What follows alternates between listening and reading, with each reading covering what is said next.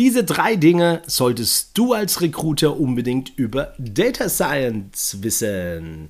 Herzlich willkommen zum IT-Mitarbeiter finden Podcast. Mein Name ist Tobias Mehre und heute gehen wir drei Fragen nach, die Zumindest bin ich der Meinung, du als Recruiter auf dem Schirm haben und Antworten dafür gefunden haben solltest.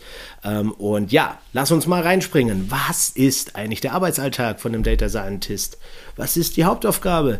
Welche Tools, technische Fähigkeiten benötigt denn derjenige? Und ganz spannende Frage, wo finde ich sie denn gerade im Internet? Na, genau diese drei Fragen möchte ich heute mit dir ein bisschen beleuchten. An der Stelle auch der Aufruf, wenn du Data Scientist bist und äh, denkst, du könntest das jetzt mit einem Kommentar vielleicht noch anreichern, denn ich selbst bin ja nicht ein Fachexperte aus dem Bereich, sondern fungiere ja mehr als Brückenbauer in diese Welt, dann äh, kommentiere gerne auf dem YouTube-Video oder in Apple Podcast. Schreib drunter, was aus deiner Sicht noch wichtig ist, um dieses spannende Stellenprofil noch besser greifen zu können. Dank dir auf jeden Fall an dieser Stelle. Und ähm, ja, tauchen wir mal ein. Wie sieht denn so der Arbeitsalltag eines Data Scientisten aus? Was ist die Hauptaufgabe? Naja, im Grunde geht es darum, aus großen Mengen, ne, also große Datenmengen zu analysieren, visualisieren, daraus Muster und Trends zu erkennen. Aber, und das ist, glaube ich, das Relevante, mit dem Ziel, Vorhersagemodelle erschaffen zu können. Ne? Sprich, Modelle, Wahrscheinlichkeitsmodelle, die ich mit Hilfe von Machine Learning Algorithmen erstellen kann, um im Endeffekt dahin zu kommen, ähm, ja, geschäftsrelevante, Business-Kontext relevante Fragestellungen, Entscheidungen in IT-Systeme zu bringen. Ne? Also die Daten, man könnte auch sagen, die Daten nutzbar zu machen. Und zwar nicht nur im Sinne eines Reportings oder einer nachträglichen Analyse, was hätten wir tun sollen, sondern in, mit dem Ziel quasi präskriptiv, also in die Zukunft schauend, ähm, vorhersagend letztendlich letztendlich ähm, ja, Entscheidungsmodelle erstellen zu können.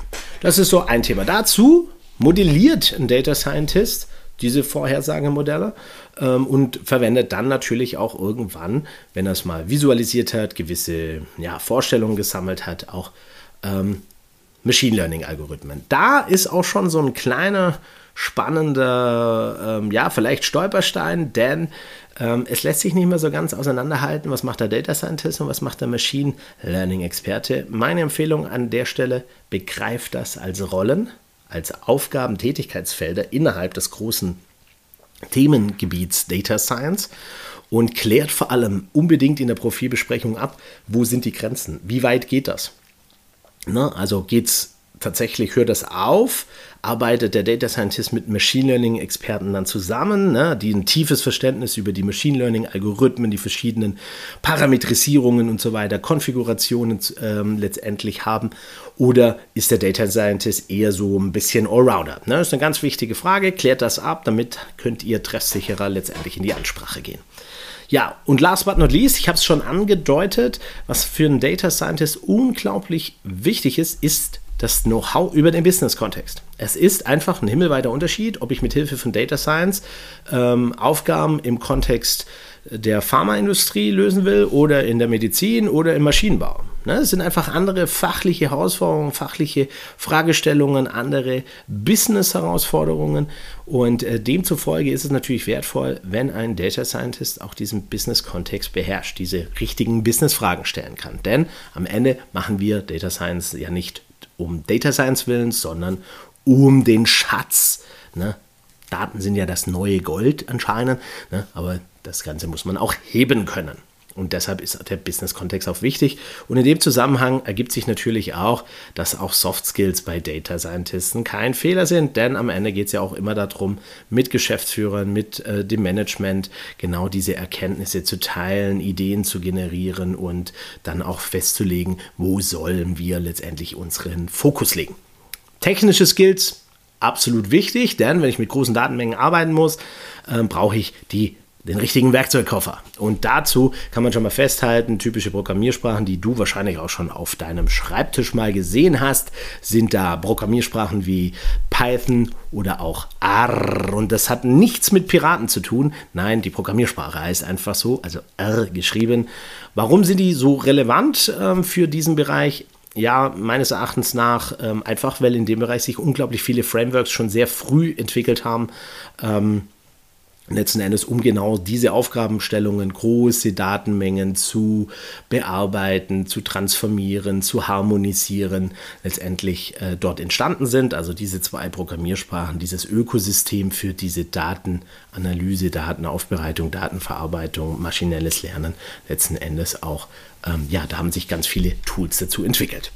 Natürlich braucht ein Data Scientist auch ein bisschen Datenbank-Know-how, also insbesondere SQL, weil es natürlich auch manchmal notwendig ist, eben die Daten aus SQL-Datenbanken zusammenzubringen, um überhaupt erstmal diese ähm, Analysen dann darauf machen zu können. Es gibt verschiedene Tools, ne, die du sicherlich auch schon in deinen Stellen auf deinem Tisch gesehen hast. Dazu gehören unter anderem Scikit-Learn oder PyTorch, TensorFlow. Also da ähm, darfst du dich gerne mal ein bisschen damit beschäftigen, was sich denn dahinter hinter diesen Buzzwords äh, letztendlich verbirgt. Ein kleiner Tipp an der Stelle, geh doch mal auf stackshare.io, da findest du eigentlich ganz gute Erklärungen und vor allem auch Alternativen dazu. Ne? Also welches andere Framework vielleicht eine ähnliche oder gleiche Aufgabe löst. Und das erweitert deinen Suchraum, wenn du Kandidaten suchst. Grundsätzlich ist aber auch klar, natürlich, wenn wir über Vorhersagemodelle sprechen, dann spielen natürlich Themen wie Wahrscheinlichkeitstheorie oder eben auch lineare Algebra, Statistik ähm, eine Rolle. Deshalb sollte das im Werkzeugköfferchen auch zu finden sein, wenn wir einen Data Scientisten uns näher anschauen. Geschäftliches Verständnis, habe ich bereits gesagt, ist natürlich äh, wichtig, um die richtige Frage zu stellen. Also um das Problem überhaupt auch richtig begreifen zu können, braucht es die wichtig, äh, diesen Business-Kontext. Ja, wo findest du jetzt letzten Endes diese spannenden Menschen, die Data Science betreiben? Und da kommt natürlich klar, LinkedIn und Co., die typischen Vertreter, ähm, kannst du natürlich danach suchen, aber ganz häufig findest du die da vielleicht auch gar nicht weil es gibt ganz viele Leute, die ähm, vielleicht als offizielle Jobbeschreibung was ganz anderes haben, ähm, aber es trotzdem machen. Und deshalb lege ich dir jetzt hier in dieser Folge mal wieder total kostenfrei und nur damit dein Tag ein bisschen besser wird, ähm, ein paar Impulse aufs Tableau sozusagen. Und zwar darfst du einfach mal auf den Radar nehmen die Plattform Kaggle. K-A-G-G-L-E.com. Da findest du nämlich Data Scientisten. Warum? Weil dort ähm, gibt es verschiedene Datensätze, Datensets auf Englisch, ne, äh, mit denen Data Scientisten arbeiten, trainieren, üben können. Ja? Weil das ist nämlich gar nicht so einfach, erstmal an die Daten ranzukommen, mit denen man dann da Data Science Projekte machen kann. Was auch noch ganz spannend ist auf dieser Plattform ist, dass du als Auftraggeber dort sogenannte Competition hosten kannst. Also eine Competition, das heißt, du kannst quasi eine ähm, Aufgabenstellung aus dem Dunstkreis Data Science dort stellen und äh, die Community reicht dann Lösungen ein. Und das ist natürlich ein super geiler Aufhänger, um am Ende mit den Leuten in Kontakt zu treten, ob nicht vielleicht auch eine Stelle Relevanz hätte. Ne? Ob derjenige vielleicht Spaß dran hätte, mehr in diesem Business-Kontext solche Fragestellungen zu bearbeiten. Aber es gibt natürlich auch Fachforen, ähm, wie jetzt äh, im, im Stack Exchange Netzwerk zum Beispiel gibt es ein extra Statistics ähm, Forum, wo sich ganz viele Leute genau mit diesem Thema beschäftigen. Und ähm, was sich aber genauso natürlich anbietet, sind Konferenzen speziell zum Thema äh, Data Science, wie zum Beispiel die PyData oder auch ähm, letzten Endes Meetups. Ne? Also schau noch mal, ob bei dir in der Region nicht auch ein Meetup ist oder hoste vielleicht mal ein Meetup zusammen mit deinem Arbeitgeber und komm so in Kontakt mit Data Scientisten. Ja, vielleicht an der Stelle noch ein kleiner, ja, nennen wir es vielleicht mal Hack.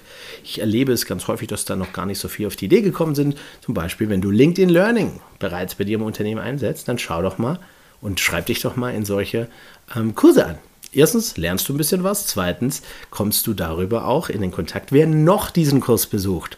Und äh, da lohnt es sich natürlich auch, einen Netzwerkaufbau zu treiben, denn auch wenn Sie heute vielleicht noch keine Experten sind, sind Sie es in zwei, drei Jahren vielleicht dann doch. Und ähm, ja, für dich als Recruiter und Personalberater dürfte das doch genau in deinem Sinne sein. Ja, last but not least, mag ich ähm, euch an der Stelle oder dir insbesondere an der Stelle einfach nochmal ans Herz legen. Wenn du mehr darüber erfahren willst und wenn du auch mehr darüber lernen willst und dir einen Sparing-Partner wünscht, ähm, der mit dir da einfach ein bisschen das Know-how aufbaut, aber auch Strategien entwickelt, wie du ähm, diese IT-Experten für dein Unternehmen gewinnen kannst, dann geh doch auf meine Webseite und ähm, ja, nimm Kontakt zu mir auf, sichere dir ein kostenfreies Beratungsgespräch. Da sprechen wir dann drüber, was deine Herausforderungen sind, wo du stehst. Und dann finden wir auf jeden Fall heraus, was ein wertvoller nächster Schritt für dich sein könnte und ob vielleicht auch eine Zusammenarbeit wertvoll für dich sein kann.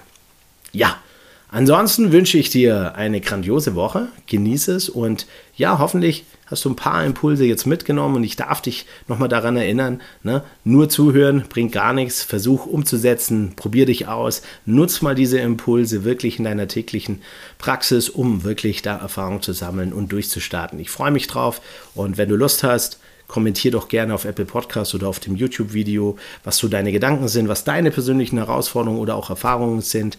Ähm, und da freue ich mich einfach drauf. Und ja, bis nächste Woche, dein Tobi. Ciao.